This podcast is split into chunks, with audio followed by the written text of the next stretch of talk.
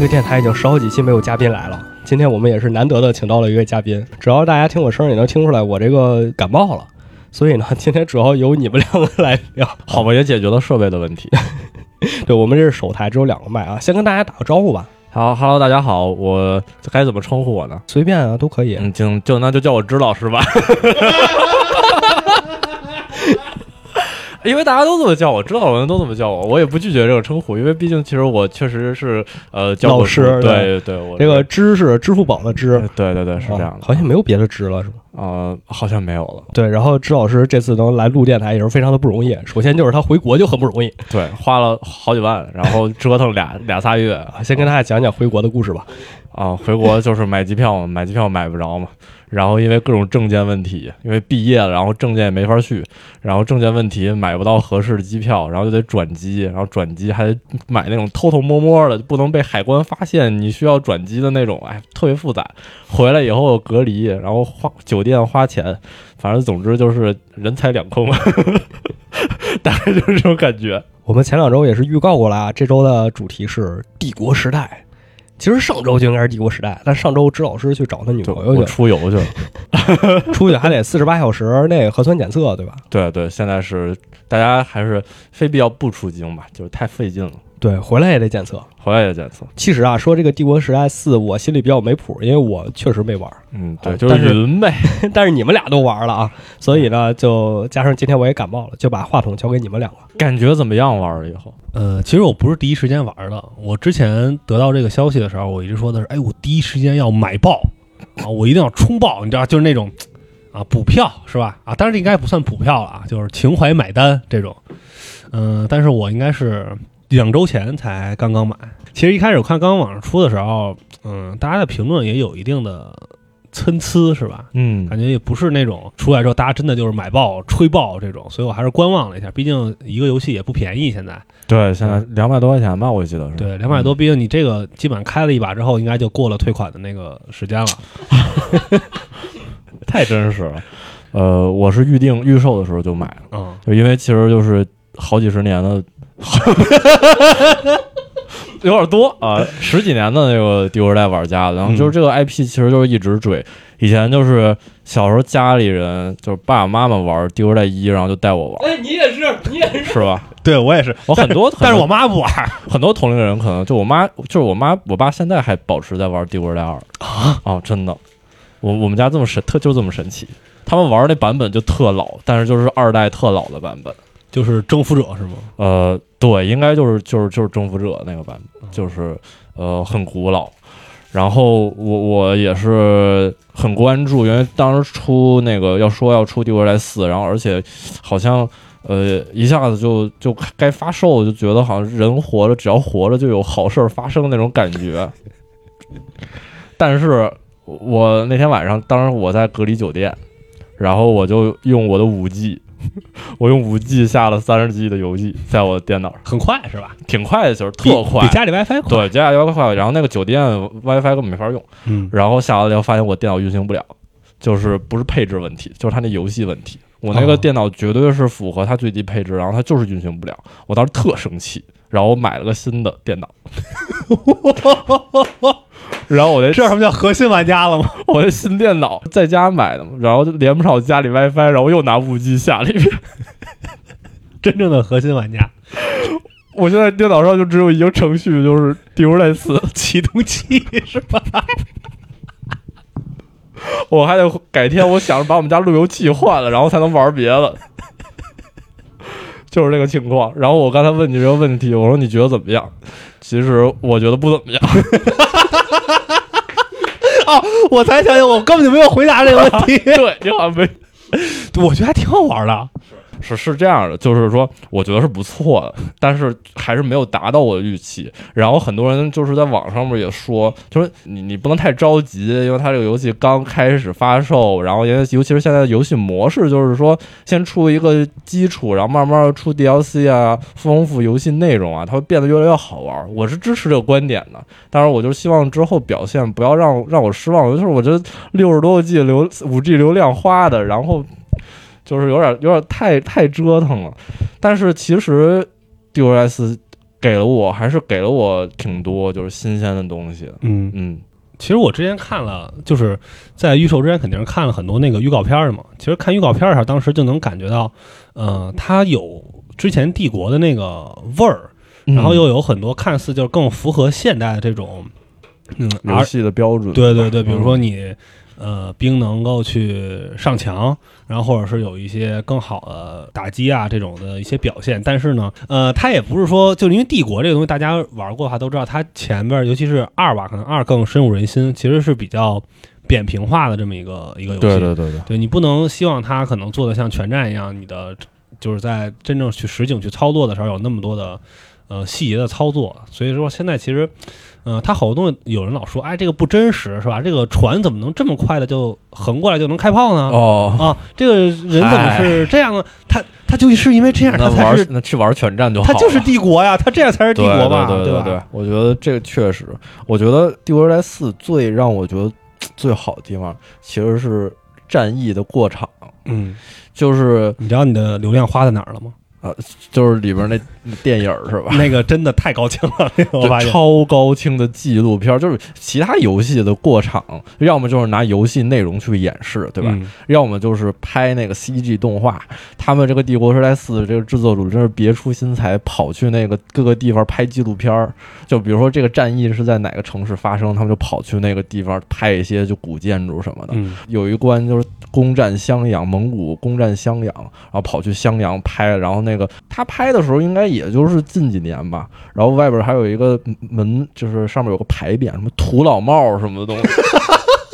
真的，你们仔细去看那那个纪录片上面，就是就是有那土老帽什么什么，是一个那种卖小吃的店，店，就他就在城墙边儿上，然后他就拍进去了，特出戏。但是我觉得真的挺用心的这一点，尤其是他正话反话呀，这他妈都挺好话，肯定是正话，肯定是肯定是，正话。因为因为这个他拍进去，这不是他能控制得了的，他对吧我？肯定不知道土老帽是什么意思了，对吧？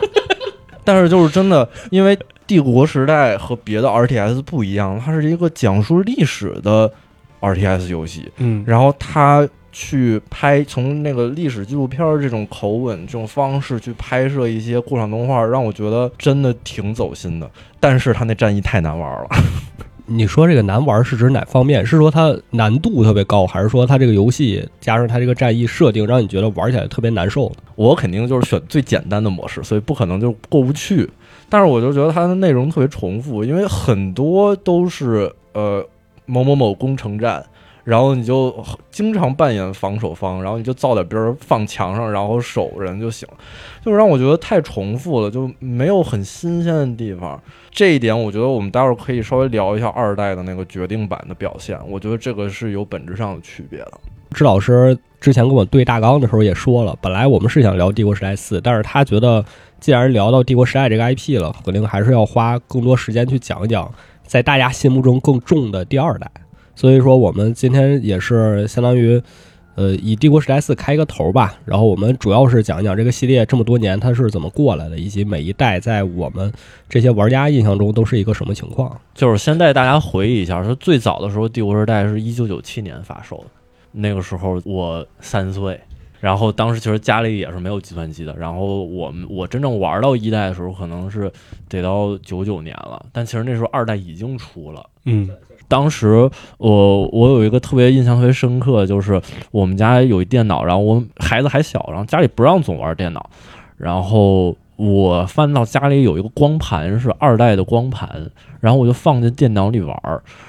因为是从光盘读取的，所以那个是没法存的。然后每次都玩重复的内容，就是比如萨雷丁萨拉丁的战役，我只能玩埃及，我那天哎玩完了，我的游戏时间就到了。我就从来没有玩到过第三关，因为第二关我可以开个头。就是当时孩子是这样这样这样玩游戏的。哎，你们电脑上没发现已经装过了吗？我我爸妈没装在电脑上，我也不知道为什么。电脑上有一，但是我不想玩儿，因为我喜欢那个二代那个投石机。噔噔噔噔，噔噔噔噔，可能他们也困惑，哎，为什么就玩不到第三关呢？当时毕竟电脑也是新鲜事物嘛，大家不懂，其实我觉得也挺正常的。我们家也不搞这个。对，当时我玩二代应该也是四岁，可能三四岁的样子，看我爸玩，当时也、嗯那个咱们应该在上上期节目里我也说过，看我爸一直玩这，我当时觉得，哎，这个被深深吸引了，看起来比什么扫雷啊、蜘蛛纸牌、空挡接龙要有意思一些。我天，你瞧你比的这一些，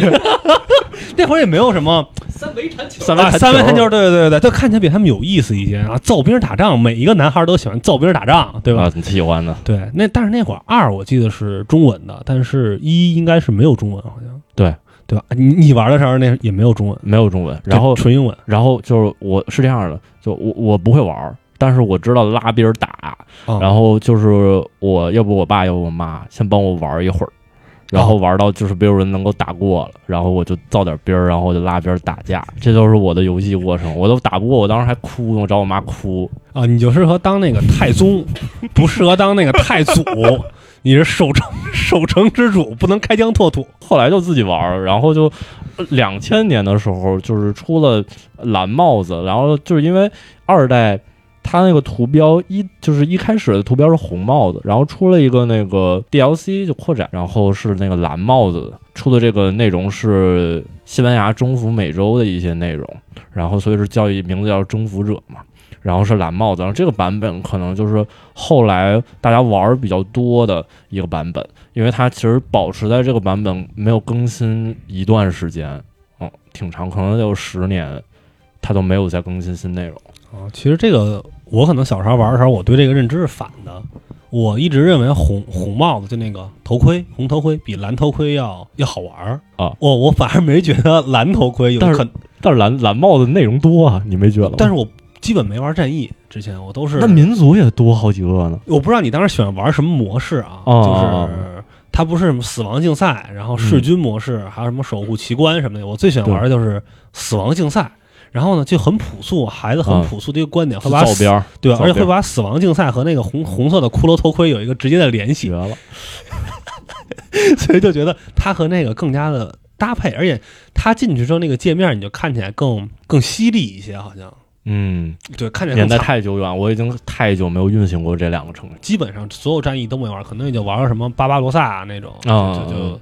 对，没玩那么多的战役。你好像一直是一个战役玩家，对我就是玩，我喜欢玩战役，然后后来就是一直是地图编辑器玩家。其实帝国时代有很多很多玩法，可能大家就觉得 RTS 可能就是发展造兵打仗，但其实帝国时代的玩法还挺多的。因为帝国时代有这个地图编辑器的功能，当时反正也是超越了一些别的同类型的游戏吧。后来这个才就是因为魔兽争霸的这个编辑器功能太实在是太过于强大了，然后实在是碾压了帝国时代。对，因为我印象中好像那个时候的游戏它都带一个地图编辑器，嗯，就 RTS 我就不说了，这个帝国时代、呃星际争霸、魔兽争霸、英雄无敌三也带编辑器，就是好像编辑器一个游戏如果它有编辑器，它会大大延长这个游戏的寿命。对，大家可以增加新内容。对，我当时是在初中的时候，然后找到了一个帝国时代的论坛，就我们的论坛叫叫响应帝国，然后我听说过，对，然后这可能是国内最大的呃，就是第五时代论坛了。然后现在我们也一直在更新，啊、虽然我曾经是管理员，但是后来我也我也不在这个论坛上特别经常出没了。他们一直在更新呃帝国时代一些就绿色版本吧，因为而且其实帝国时代最早的版本已经过了。二十年了，它其实版权应该是已经公开了，所以我们现在也在做一些拿它的引擎去做一些别的内容，就比如说一帮人在做那个三国时代，全都是自己弄那个兵模呀、什么的，然后界面也都，我看他们有一个半成品，感觉还挺酷的，但是又不知道他们什么时候才能做出来，因为都是一一帮人用爱发电，然后钱也都是大家集的，嗯，真的挺希望他们能能能早点把这个做出来。其实刚才你说到三国时代，我就想到，好像对于帝国时代的所谓其他版本，有很多的类似于都市传说一样的东西，啊，对吧？像神话时代、地球时代，还有那个曾经传说中的什么国家的崛起？哎国家崛起、政权保卫战，这好像是曾经传说中的帝国时代三还是帝国时代四？这个我其实还比较了解，嗯，国家崛起完全没关系。然后是挺好玩的，我觉得。对，但是呢，就是跟这个就，因为我们可能以前信息比较闭塞，但是国家崛起就和这个工作组就没有关系，完全独立的游对。戏，对吧？但是神话时代确实是，呃，帝国时代系列的，呃，算是一个分支吧。嗯，因为它也是就是 Age of 那个系列哦。然后它《神话时代》推出的年份是二零零二年，其实也挺早的。然后它当时是一个算是一个三 D 游戏了，因为它虽然它视角有限，但它是全三 D 的。然后对于当时来说也冲击也挺大的。我当时在小学六年级的时候，我同学给了我个盘，然后我玩玩，我很喜欢那个游戏，但是《神话时代》一直不火。嗯，可能我不知道是不是因为题材问题，还是宣宣发问题，反正嗯，玩家群体一直没有很多，然后流传度也不是很广。在我现在看来，它其实是为《帝国时代》三代做了一个铺垫。你你玩过呃《生化时代》吗？我短暂的玩，过好像能把人变猪是吧？好像啊，对，是吧？我就记得有这么一个，有这么一个，有这么一个功能。反正我没太没太玩进去。《生化时代》它有一个特别长的剧情，它战役好像是有三十二关，然后包括 DLC 那个亚特兰蒂斯那个种族还有十几个战役，就是十关出头，好像十一关还是十二关的战役。然后这个故事讲的蛮有意思的，说实话，我觉得，我觉得大概我我简单的说一下，就是这个战役的这个故事的主角是一个叫做阿肯妥斯的。亚特兰蒂斯人，就是你听这阿肯妥斯，就是我小时候一直以为这阿肯妥斯就是阿克琉斯，但是阿克琉斯确实也不是亚特兰蒂斯人。对，但是这个整个这个剧情里边就缺乏了，呃，就阿阿克琉斯这个角色，就是他这个阿肯妥斯主角和奥德修斯和那个艾阿斯和那个阿伽门农就都认识，都是好朋友，然后就是没有没有阿克琉斯这个人。不是你，你确定这不是他翻译错了？不是，绝对不是，因为我玩了英文版，后来我玩了英文版，这 他叫阿肯故意的是吧？哦，我觉得就是故意的，他就是把哦阿克琉斯这个角色摘掉了，然后然后做了用了套了这个角色。阿肯妥斯为了就是侍奉海神波塞冬，参加了那个特洛伊战争，然后在回家的过程中遇到很多很多艰难，和奥德修斯一样。当然，那个剧情里边，奥德斯修斯也遇到了很多艰难，然后他中途还救了一次奥德修斯，在那个那个呃基尔克的岛上面。哦，哦，然后挺好玩的，这里面就有变猪的内容。对，第一期我们就录过卡尔克，真不错。然后我就印象特别深刻，里边有一句台词哦，这两只野猪好凶猛啊！就是主角变成猪，然后顶人特疼。他最后发现，其实自己被支走去参加那个特洛伊战争，就是波塞冬的阴谋，因为波塞冬想要推翻那个奥德呃推推翻宙斯，呃想在那个亚特兰蒂斯搞鬼，然后就把那个阿肯妥斯支走，然后最后他阿肯妥斯击败了自己以前的这个这个侍奉的这个主神，也没有击败，就击败了他的那个雕像。这个游戏在这个第二年，在二零零三年，呃，推出了一个叫做《神话时代泰坦》的 DLC，增加了亚特兰蒂斯这个种种族，它就是一共都有几个种族？呃，现在是五个，就是原来不是北欧、希腊、呃埃及加亚特兰蒂斯，你猜第五个是什么？中国 我天，真的，我都我我知道这个信息的时候我都惊了，因为它是二零一六年出的。但但这个不就是它你前几个说的，不就属于那种有固定神话体系的那种吗？对，啊，那中国它那里面都有什么？我就没玩过，我今天早上才知道。我好像是有什么叫伏羲女娲啥的，哦然后就是就是评价贼差，因为就特别应付。然后我我回头我可以会探查一下，到底是什么情况。然后我们继续回到这个神话时代泰坦，其实这个资料片也挺不错的，因为增加亚特兰蒂斯这个种族，他就是因为一代的主角是一个亚特兰蒂斯人，一开始他用希腊代替的，后来他出了亚特兰蒂斯，这个故事就继续讲，呃，克罗诺斯想要从这个地狱里边出来，嗯，呃，然后他就煽动这个亚特兰蒂斯造反，然后把这个其他各个地方的这个泰坦全都释放出来，然后天下大乱。然后第一代主角的那个儿子卡斯特发现了这个问题不对，然后他将功补过，然后把击败了所有的泰坦。然后这个泰坦就是在这一部里边引入了一个新机制，就是。就是帝国时代这个系列，包括神话时代，它都是最后可以造一个奇奇观，然后这里边就是你不仅可以造机关，你可以选择造一个地狱之门。你把这地狱之门打开以后，你可以获得一个就是特强的一个，比如就是泰坦，就它特别大，然后走起来整个屏幕都在颤颤动，就给你一种特别强的压迫感。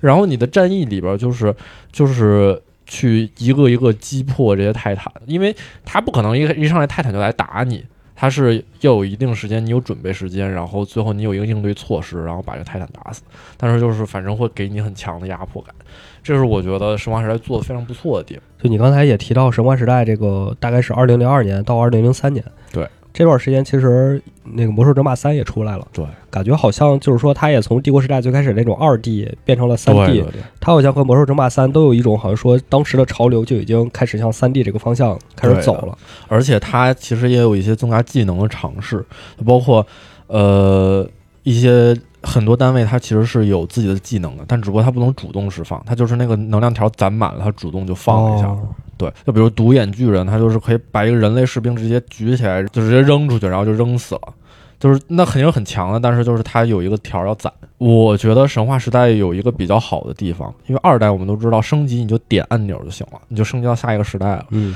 但是神话时代它的升级是说它有它有这个神的体系，你每升一级都要选择一个新的神来那个就是祭拜，然后会给你一些不同的单位，给你不同的那个加成，还会包括给你新的神力。这个其实就相当于排列组合，你就不只有四个种族，你其实有很多很多种。roguelike，就有点像文明似的那种，你点你的神呀、然后你去点你的那个主神殿什么那些，对就会有其他一些 buff。对对对，有有这种感觉。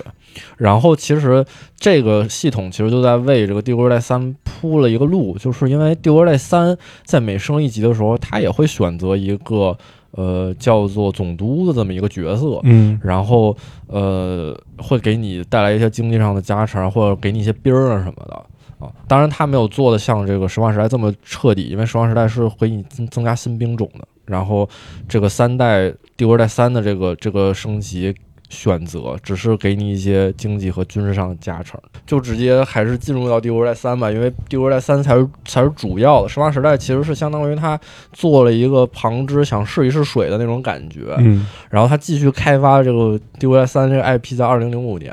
然后《帝国时代三》其实就是喜欢人很喜欢，不喜欢人真的觉得一般。像我就是很忠实的《帝国时代》玩家，我玩了，而且那一段时间我挺沉迷的。但是我是至今我也没玩懂这个游戏应该怎么玩，因为它很复杂，因为它有一个它有一个卡片系统，这个在所有的 RTS 里边，我觉得都是缺失的。那它你你在做各种事情的时候，你都会增积累一个经验，然后这个经验可以换成一个所谓的是从你的母城给你运过来一些东西，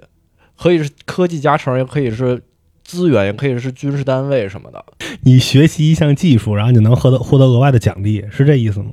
它就是就是，比如说你建了多少房，杀多少人，那个经验够了，你会选择一次主城的船运，就做任务嘛，相当于就有点像。嗯哦，然后反正这些东西，它就肯定会配合你战术啊。你选择不同的卡片，你的战术就不一样。然后我就一直没有研究这个，我就不会玩儿。嗯哦，我们经常说《帝国时代二》都很同质化，因为大家的兵儿都一样，嗯，大家的这个科技差不多，然后思路也都一样，就建房子，然后采资源、建房子、造兵儿，对吧？然后三代其实是呃尝试去改革了。除了欧洲文明有一些雷同以外，除了一些美洲民族，除了一些亚洲的民族，其实每一个民族的这个逻辑都不太一样。举例子，其实我已经不太记得了，就因为真的玩了，因为就那一段时间短暂的玩过，我大概还记得，就比如说美洲文明要去就是跳那个祭典舞啊什么的，然后给你的这个文明有加成，然后亚洲文明就是说需要建什么领事馆什么的，它很不一样。就既然说到这儿了，我要岔开一个话题，有一个小问题来提问一下两位，就是你们玩《帝国时代二》的时候，你们会开完整科技吗？我以前会，我现在不会了，哦，我也是，是吧？因为里边有一些东西吧，它确实是太管用了，比如炮塔就，你所有文明都想建炮塔，然后所以你就我特喜欢建炮塔，然后喜欢用炮舰，你就开完整合集。呃，对对对，然后感觉不完整的话吧，就感觉就是人生不太完整。但是其实后来我我发现，就是大家说这个《帝国时代二》同质民族同质化，呃，有一点严重。我是觉得可能大家可能都倾向于开 完整科技，嗯所以会导致它只有一个兵儿，就是城堡特殊兵儿的区别。实际上，二代在不曾出新版本的时候，它还在改变原来的这些民族的一些特点，然后包括它有一次哪某一次版本给所有的。呃，民族都都增加了一个城堡的银叫银盔科，我们叫银冠科技，因为有一个金冠，有一个银冠，然后这个这两个不同的科技，然后包括其实它一开始每个种每个民族都有不同的这个加成之类的，其实每一个民族逻辑都挺不一样的，就是不像大家一开始认为的哦，就是呃《帝国时代二》就是每个都一样，就是就是造同样的兵打同样的仗。嗯我们就是跳过《帝国时代三》，然后因为这个 IP 就微软工作室一直在炒这个饭，所以它在这个一几年开始，它就推出了好几次，好像在一二年推出的是 HD《嗯，帝国时代二 HD》，我觉得那就纯属骗钱。陆陆续续的在重，那也比那个什么沃尔三强。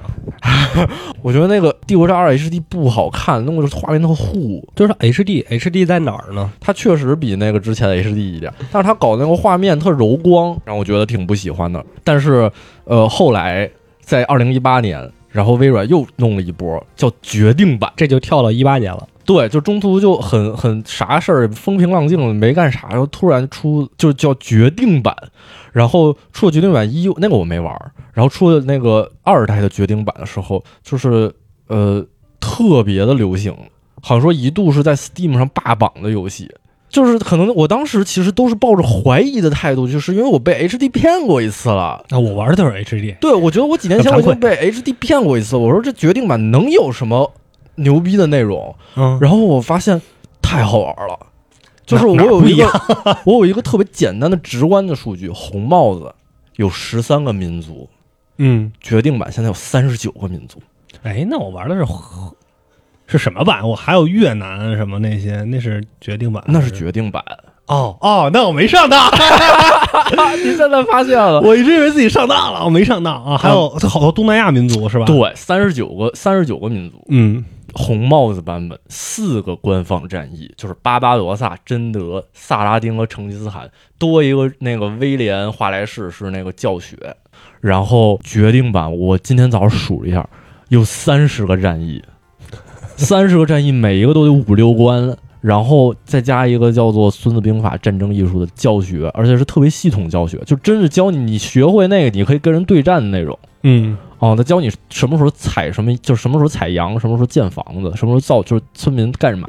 就细致到这种程度。就你这录一流程，你就能当 UP 主了。嗯，就是反正至少你打男电脑应该可以啊、啊我觉得。然后不，而且还有十六个地图，就是单关的地图，历史战役，就是当然那些也是历史战役，但是它是围绕着某一个角色有一个故事。然后这十六个就是就是某一个历史事件，有还有十六个图，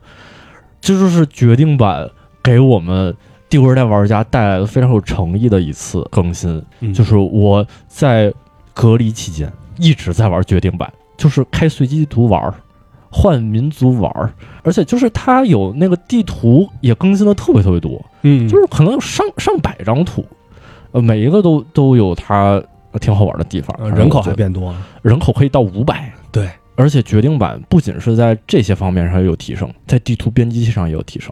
就是我们当时做战役一直是基于蓝帽子做战役，呃，为了体现出一些比较华丽的战役效果，我们会特别拼尽全力的去做那个触这个触发，就是说你激活了一个某个条件有一个效果，然后这些效果组合起来会有一些让你看起来比较好，就比如说我们当时做 RPG 的地图，想让人说话。他你就直接发送信息就可以了。但是我们想让人表现出来说这个人在说话，我们就会用改变所有权的时候，人脚底下会有一个圈儿，还会有一个声儿，就噔噔那个声儿，我们会改变上所有权，这样那个人当时就闪了一下，然后很玩要知道是他在说话，就更明确一些。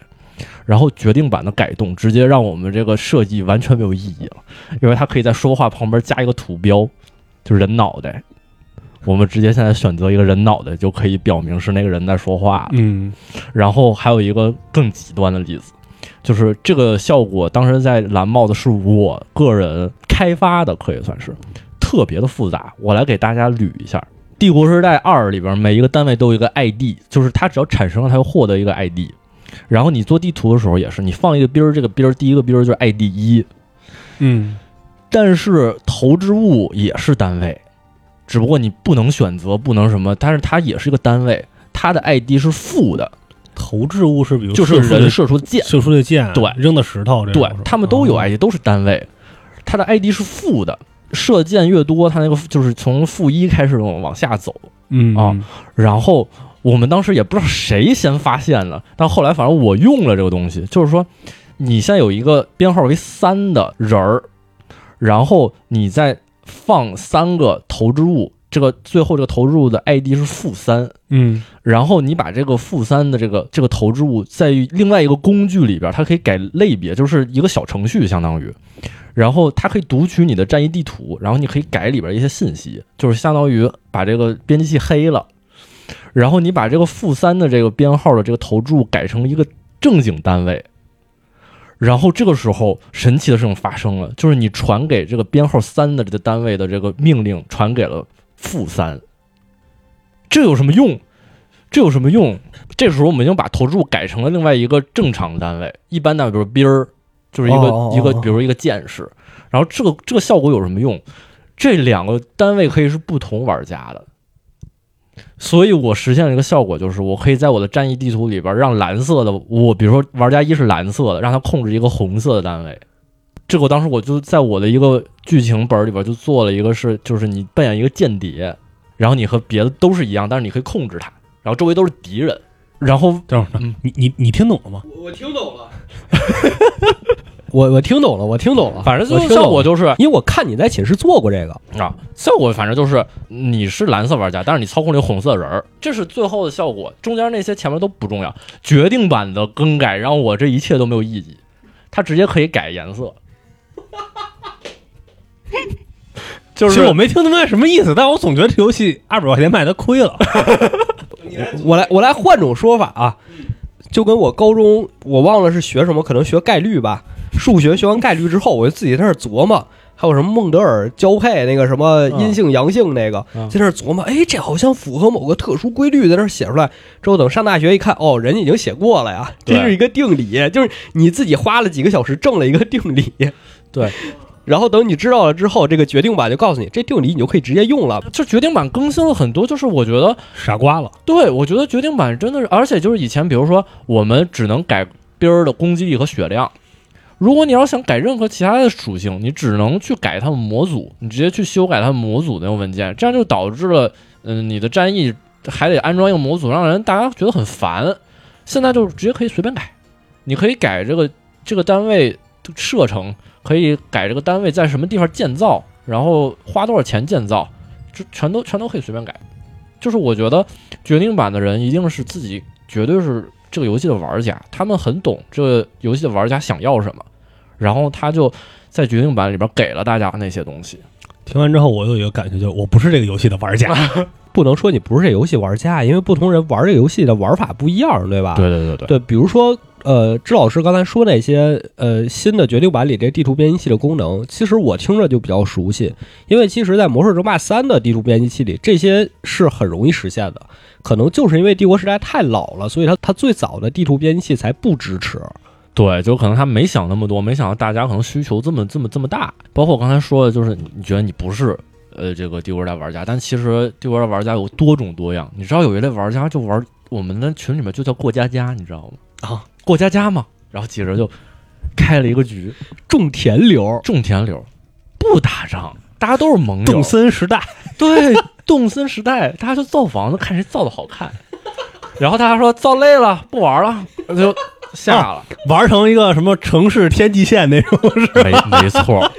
没错，我们就有这个玩法啊，啊，就是呃帝国时代其实它有它有挺多，就是有联机对战党，有战役党，有制作战役党，然后还有就是过家家党，这很很多种玩法嘛，很轻松的，对吧？我觉得这就是这就是决定版，我觉得对于一个帝国时代玩家来说，非常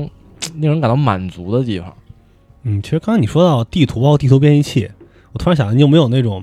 特喜欢的一张图？嗯，这个问题其实挺难的，因为我因为我说就是咱们只说官方，就官图，就啊，那只说官图，呃，最新的那个波兰出波兰那个 DLC 里边那三个三个战役，不是说它有多好玩儿，而是我觉得它故事讲的相辅相成，就是它讲了立陶宛，讲了波兰，讲了呃保加利亚。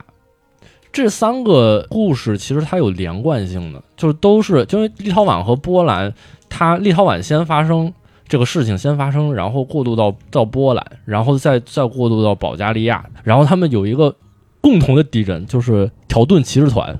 然后我觉得这战役玩玩太爽了，就是这故事讲的太透彻了，让人觉得承上启下。我觉得这是这个战役让我觉得呃挺不错的地方。嗯，那那种对战的图呢，就是快速游戏。哦，快速游戏我最喜欢图，快速游戏它那图不都随机的吗？随机的，但是就是有它有模式啊，有有固定的是吧？它有模式。它有很多那个名字啊，就比如说什么呃群岛，什么丛林竞技场，哦，那我知道，那我最喜欢的是黄金时代。金子多是吧？我最喜欢的就是丛林竞技场，还有黑森林，就特别特别恶趣味。我玩我我现在玩帝国时代四的时候也是特别恶趣味。我一般，嗯、电电脑的话，一般调到一个中等的难度，就可以完成这种恶趣味的玩法。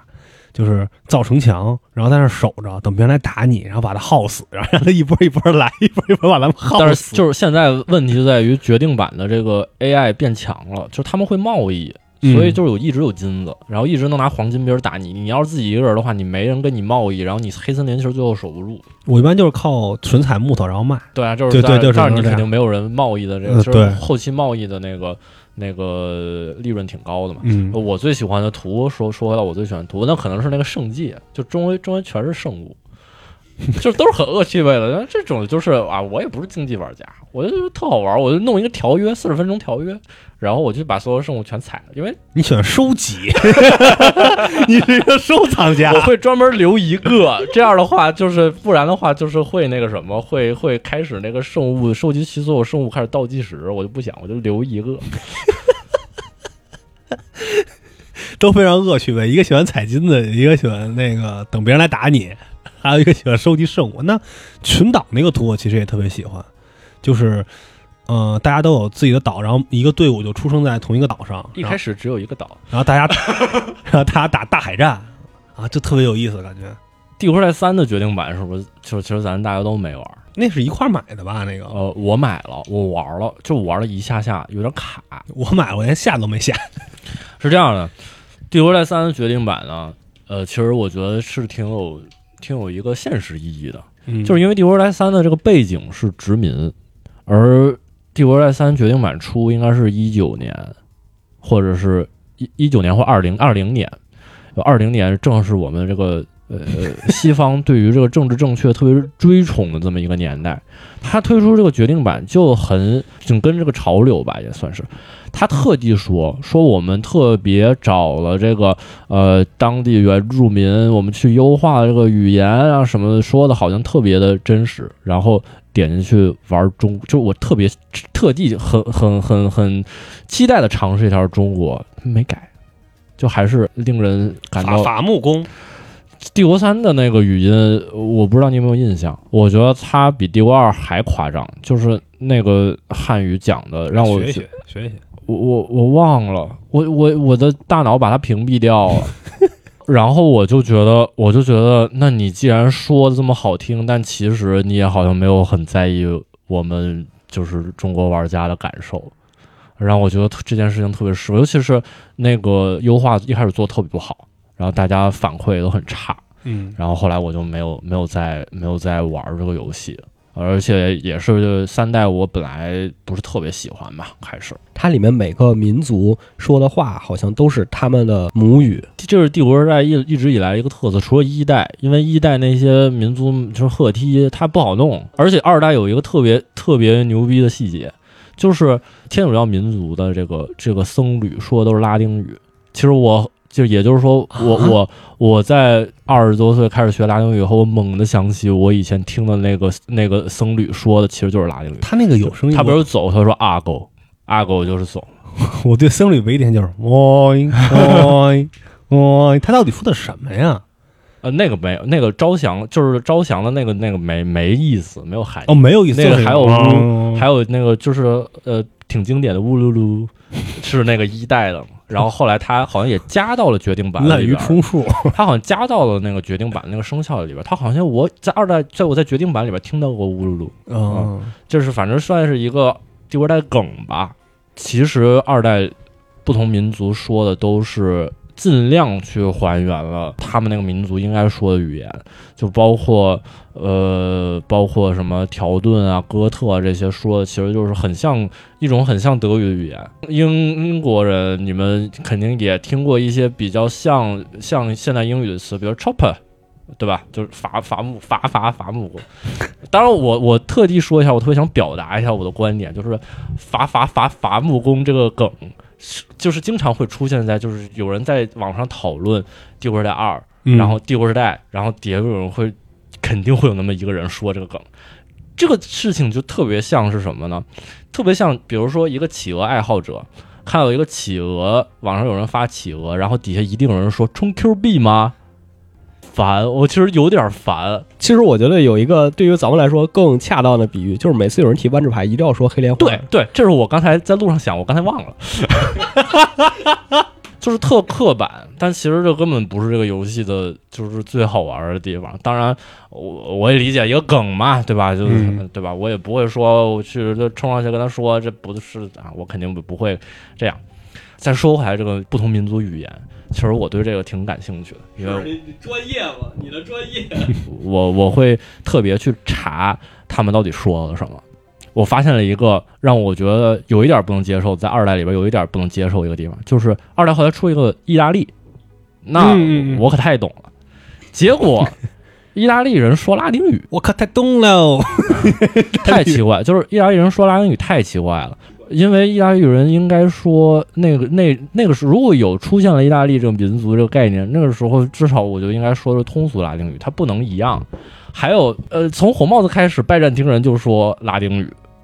那拜占庭人难道不应该说希腊语吗？不能因为他是罗马，所以就说拉丁语吧？他他确实确实是官方 语言既不，神圣也不罗马，是吧？不是不是，这这这跟拜占庭没关系。你说这个梗，就是拜占庭是这样的，他们虽然官方说自己是罗马人，说我们是罗马人的后裔，但是他们说的用的都是希腊语。对啊，你要是跟他们说你是希腊人，你是等于骂他，你知道吧？包括包括这个拜占庭的旗帜上面是就是写的，你看着像个屁，但其实是希腊字母那个 Roma，对吧？所以所以其实呃，拜占庭说拉丁语这件事情我挺不能理解，但是意大利用了和拜占庭完全一样的语音系统，这让我更不理解。但还有更不理更更不理解的事情，就是帝帝国时代二某一个版本出了西西里。啊，西西里人反而说的是和现在意大利语差不多的一种语言，就是基本上我完全能听懂，就是可能它有一些词儿有一点奇怪，这为什么不能理解？那西西里人应该说什么？我没有听出来，就是现在西西里语的那个口音。当然我，因为我也不是特别专业，因为我大概知道现在西西里人说话，其实我是应该听不太懂的。但是那里边的反而更接近意大利语，我觉得，就反正就是这两个，这个意大利和西西里这两个民族语音做，让我确实稍微有点难受。那我可不可以理解，就是这个意大利语和这个西西里口音，就有点像咱们普通话跟吴语的这种感觉似的。就是虽然虽然好像都是同一片土地上的语言，但好像其实很难听懂，。是的，呃，可以可以这么理解的，因为其实呃，现代意大利语是这个托斯卡纳的呃当地说的话，然后托斯卡纳这个话呃，应该和西西里话西西里语就西西里话是呃并就是并平行的啊，可以这么理解。对你说的，你说的差不多啊，有这种有这种感觉。这差异会很大吗？还是只是口音上的问题？呃，不是口音，就是肯定是词汇上边儿，包括语法都有不同。那就是和普通话和粤语那种。对对对，它会有它会有共通的部分吧，嗯但是就是区别还是挺大的。但反正就是《帝国时代》里边的这个西西里，我基本上能听懂，就让我觉得挺奇怪的。反正啊，就是我觉得我不应该听懂。就是四的语音呢，其实引起了挺大争议的，嗯，对吧？觉得很怪。我一直觉得是外国人配的，我觉得就是外国人配的。他那个口音真太奇怪了。呃，我一开始拿听到的那个版本，因为有主播试玩嘛，嗯我听到那个版本，就是我可能就只听了一上来那两句话，比如说就是他说的那个呃听听命或者是什么走着，就是反正那那几个简短的词，我稍微对了一下那个，嗯，我们语言学家做的那个古音，然后我觉得是基本上能对上那个中古汉语的，因为我在这方面音学上面我其实不是特别了解，我也不敢决定说啊，我说这都是对，我觉得差不多，我看那个音标，我觉得差不多，这几个简短的词儿 OK，但是在我自己玩到以后，我发现。远不是我想象的那样，他有些单位会说特别长的一句话，而且这个话的内容让我觉得它很现代，又不是我们平时会说的那种那种，比如说什么呃，时刻保持良好心情，是吧？朝他们的肚子上开枪 啊，太奇怪，而且就是说这些特别现代又感觉不是我们平时会说的话的这些话的时候，他口音还肯定不是我之前说那种就是古音，所以让我觉得有点糊弄。我感觉那个就特别像那种外教说的中文，你你知道吧？但这事儿在我看来就很奇怪啊，因为你如果说糊弄的话，他就没必要用一个古音出来，对不对？他直接找个中国人配音就不好吧？你如果你如果说他不糊弄吧，他又给你搞出那种又不是母语使用者一听就特别就听着就比较尴尬的句子。是，所以这件事情我我没有特别明弄明白他们是怎么想的，就包括我在玩另外几个民族的时候，就比如说法兰西，一部分我能听懂，毕竟就是和意大利语有有相似的地方嘛，一部分我能听懂，所以我不知道是不是法国人听了这些以后也会有同样的感觉，就是觉得可能他配的其实虽然有那个味儿，但是有那个意思，但是他其实不对。我现在怀疑，包括英国也是用了呃用了这个中世纪英语的那个发音。幸好我听不懂，没有没有任何这些烦恼。我只有玩中国的时候才会感觉很奇怪，玩别的国家没有任何没有任何感觉奇怪的地方。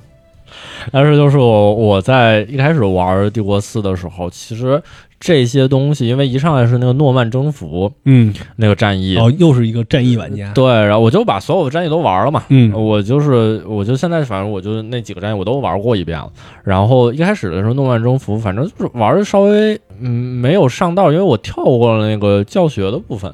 然后反正就是圈上那些骑兵，然后走的时候，然后他们就会就是会有一个声音会说一些话，反正大概就是说骑士们我们走之类的那种那种。然后我觉得嗯那个给我感觉就是气氛烘托的挺好的，包括他给我那个特别慷慨激昂那个语调，我我我就后来在想换位思考一下，是不是也许法国人听了就跟我们说，这一定是个外国人外教说的，只是自己听不出来。自己自己听着人家的都好着，对。然后，嗯，有关于这个帝国在四，呃，我觉得有一些我觉得不太理想的地方。你要开始你要开始喷了，嗯，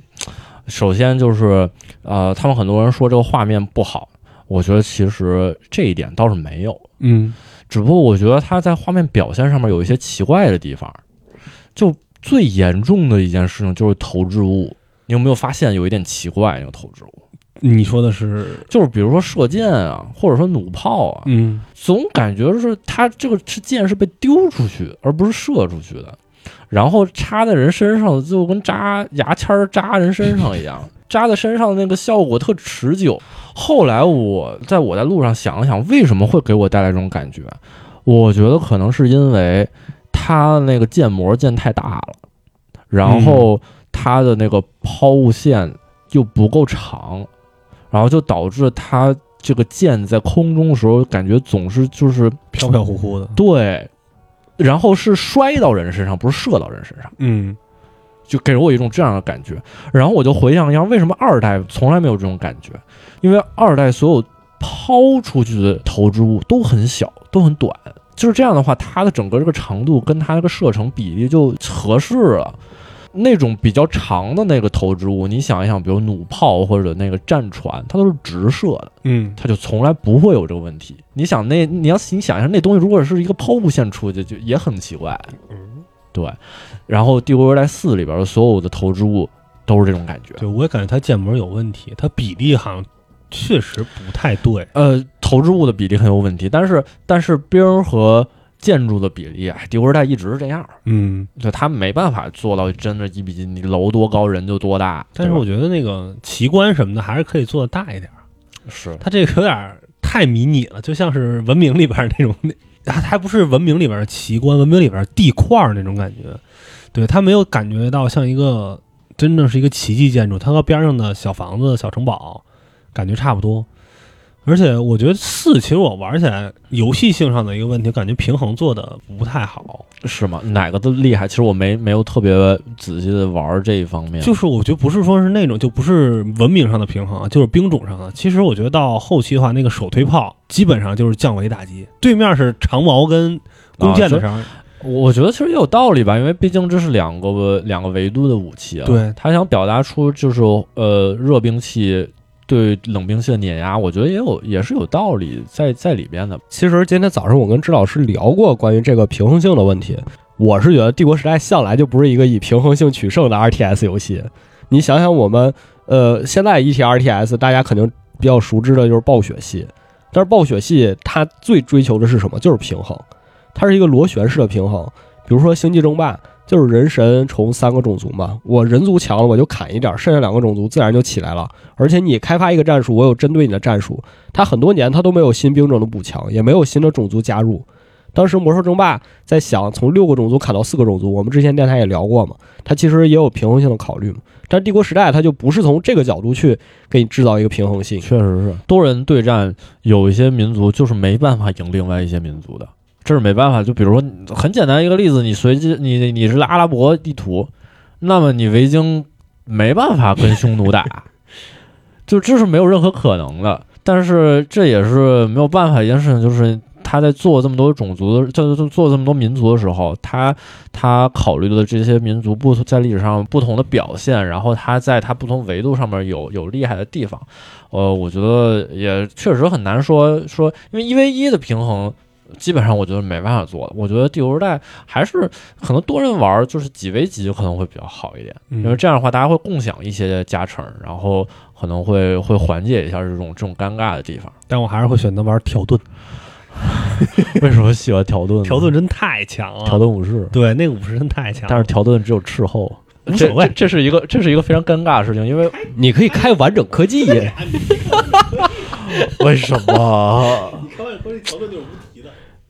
最最后最后，咱说一下自己喜欢用哪个民族，忽略完整科技的情况下，其实二的话我还是就是条顿，然后或者是拜占庭。啊，我觉得拜占庭那个骑士建模特帅。啊，对他那个建模特帅，对，然后哥特尔哥特尔的那个城堡兵也不错，对，呃，四的话其实我应该是都玩，不是 catastrophe，对不起，我 cataphracт，没事，没有人听得懂，cataphract，没事儿，嗯，然后。四的话，好像这是几个种族？啊，不是什么种族，几个？八个吧，八个民族应该是。对我还是习惯性的先上来用了中国。呃啊，对，因为然后你就忍受那个语音，而且发现就是诸葛连弩不强，任何的远程兵种，包括近程兵种啊，在火枪和大炮的搭配之下就是废物。我真的很烦，每次帝国在出中国都要出诸葛连弩，连神话时代里边都有诸葛连弩，你知道吗？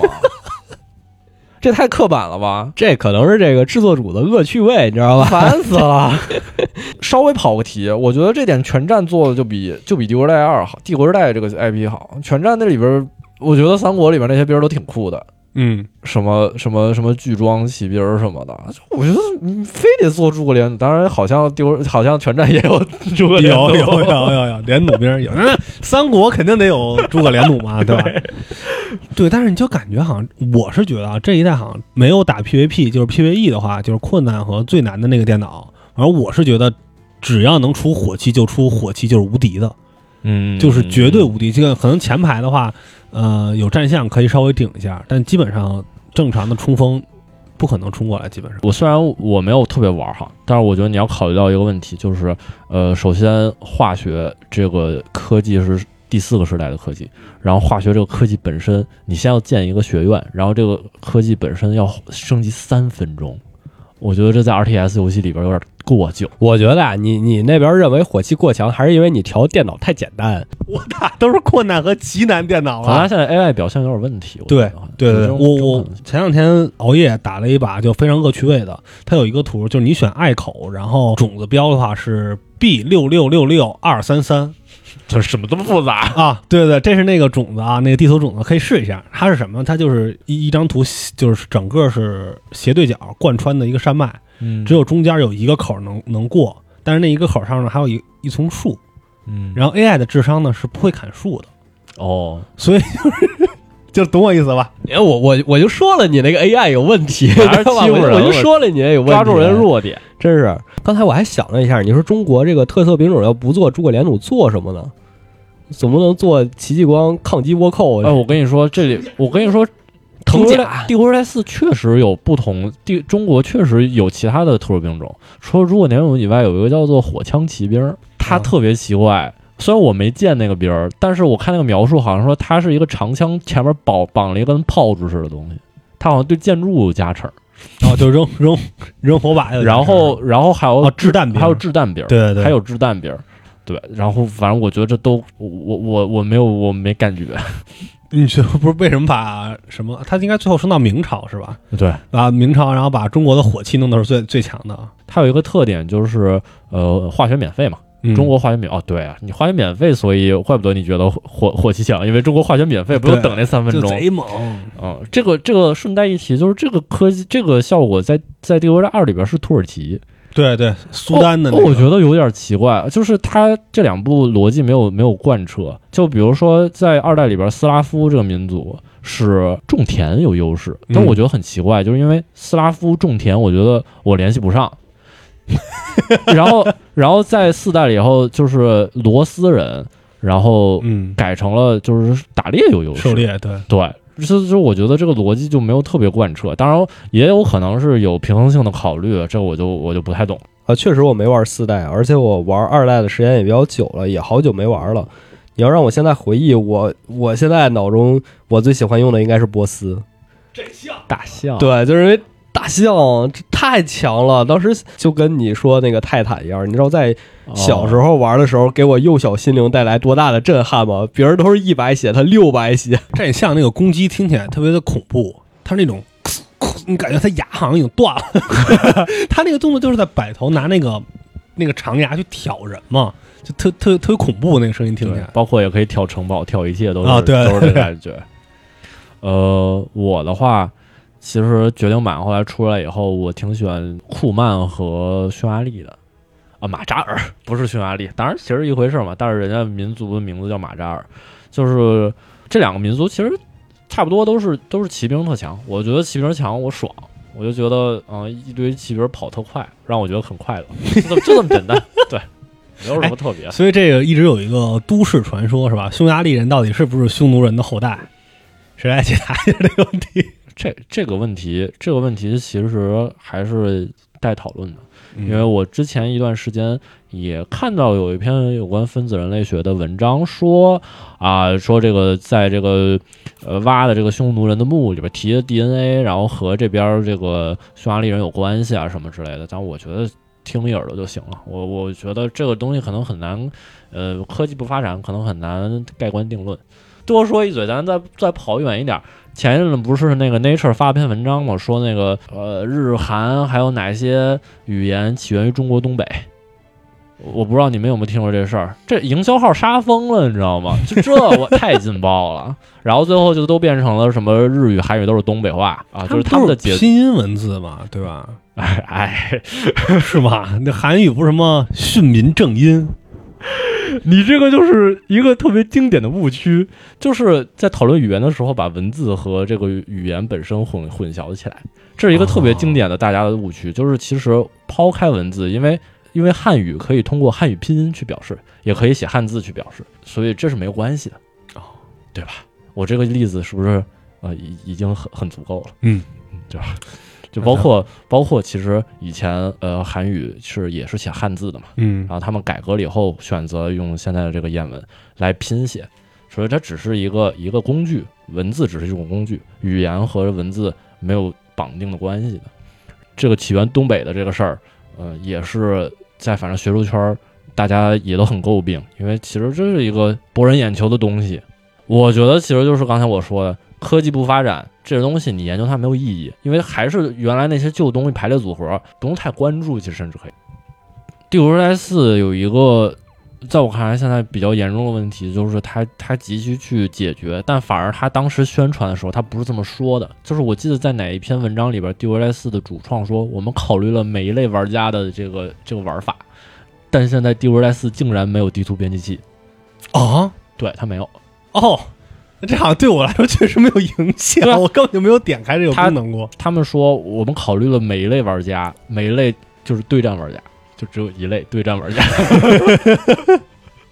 哦，还真是他的战役体验，我刚才也说，游戏内容其实挺差的，就是过场就是纪录片拍的好，嗯所以最后其实他做的这些不同的这些呃尝试去平衡了，但也不知道有没有成功。最后反正我觉得就是为就是为对战玩家做了一些事儿，然后没有考虑到战役玩家和编辑器玩家，嗯这个是我觉得呃风评上面二代决定版比四代强的地方。它后面可能也会出吧，因为我感觉，我相信它会慢慢补强的。因为现在这种连应该也不用对战平台，都是 Steam 就连了。对对对，其实这应该如果后边有编辑器的话，算是可能之前没有体验过这些的玩家的一个好机会。我知道编辑器单独卖一百二十八，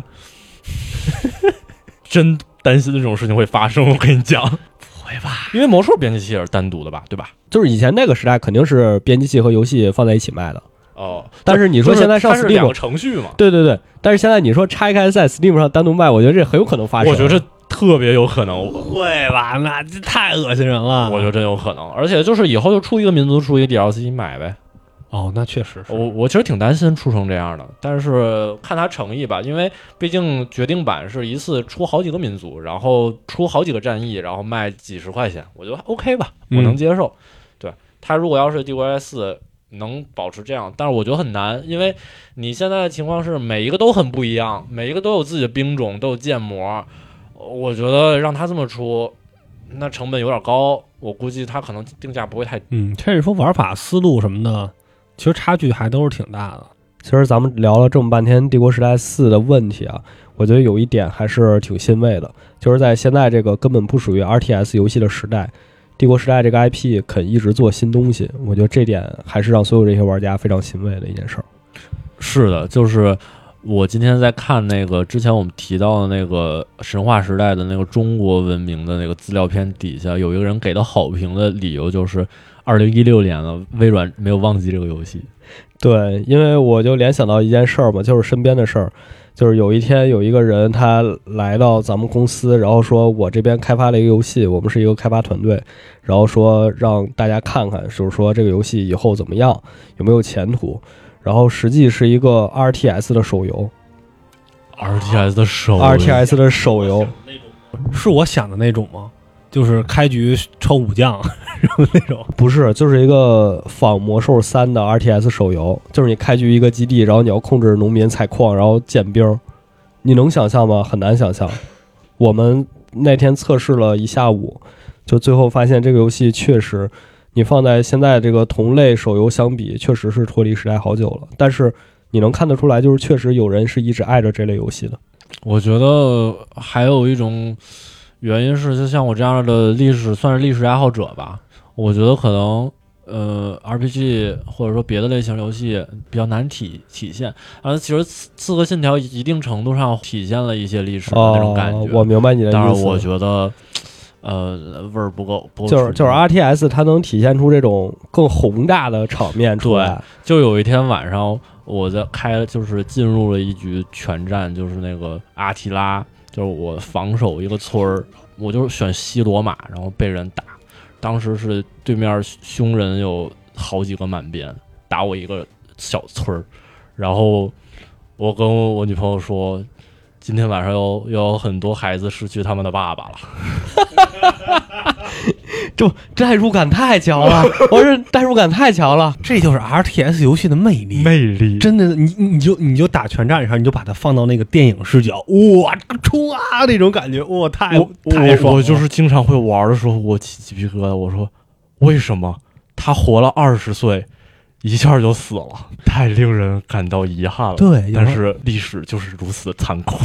对我们之前在宿舍一起玩钢铁雄心的时候也是，哦，把他灭国了，他有五十个师被我围起来了，他们全死了。我可没听出来你说把他灭国有多悲痛，你这他妈嬉皮笑脸，就差笑出声了。我我是真的有的时候玩这一类的游戏，我会稍微有一点悲伤。哎，所以你玩全战都会开那个最大编制的那个选项是吧？我电脑跑不起来。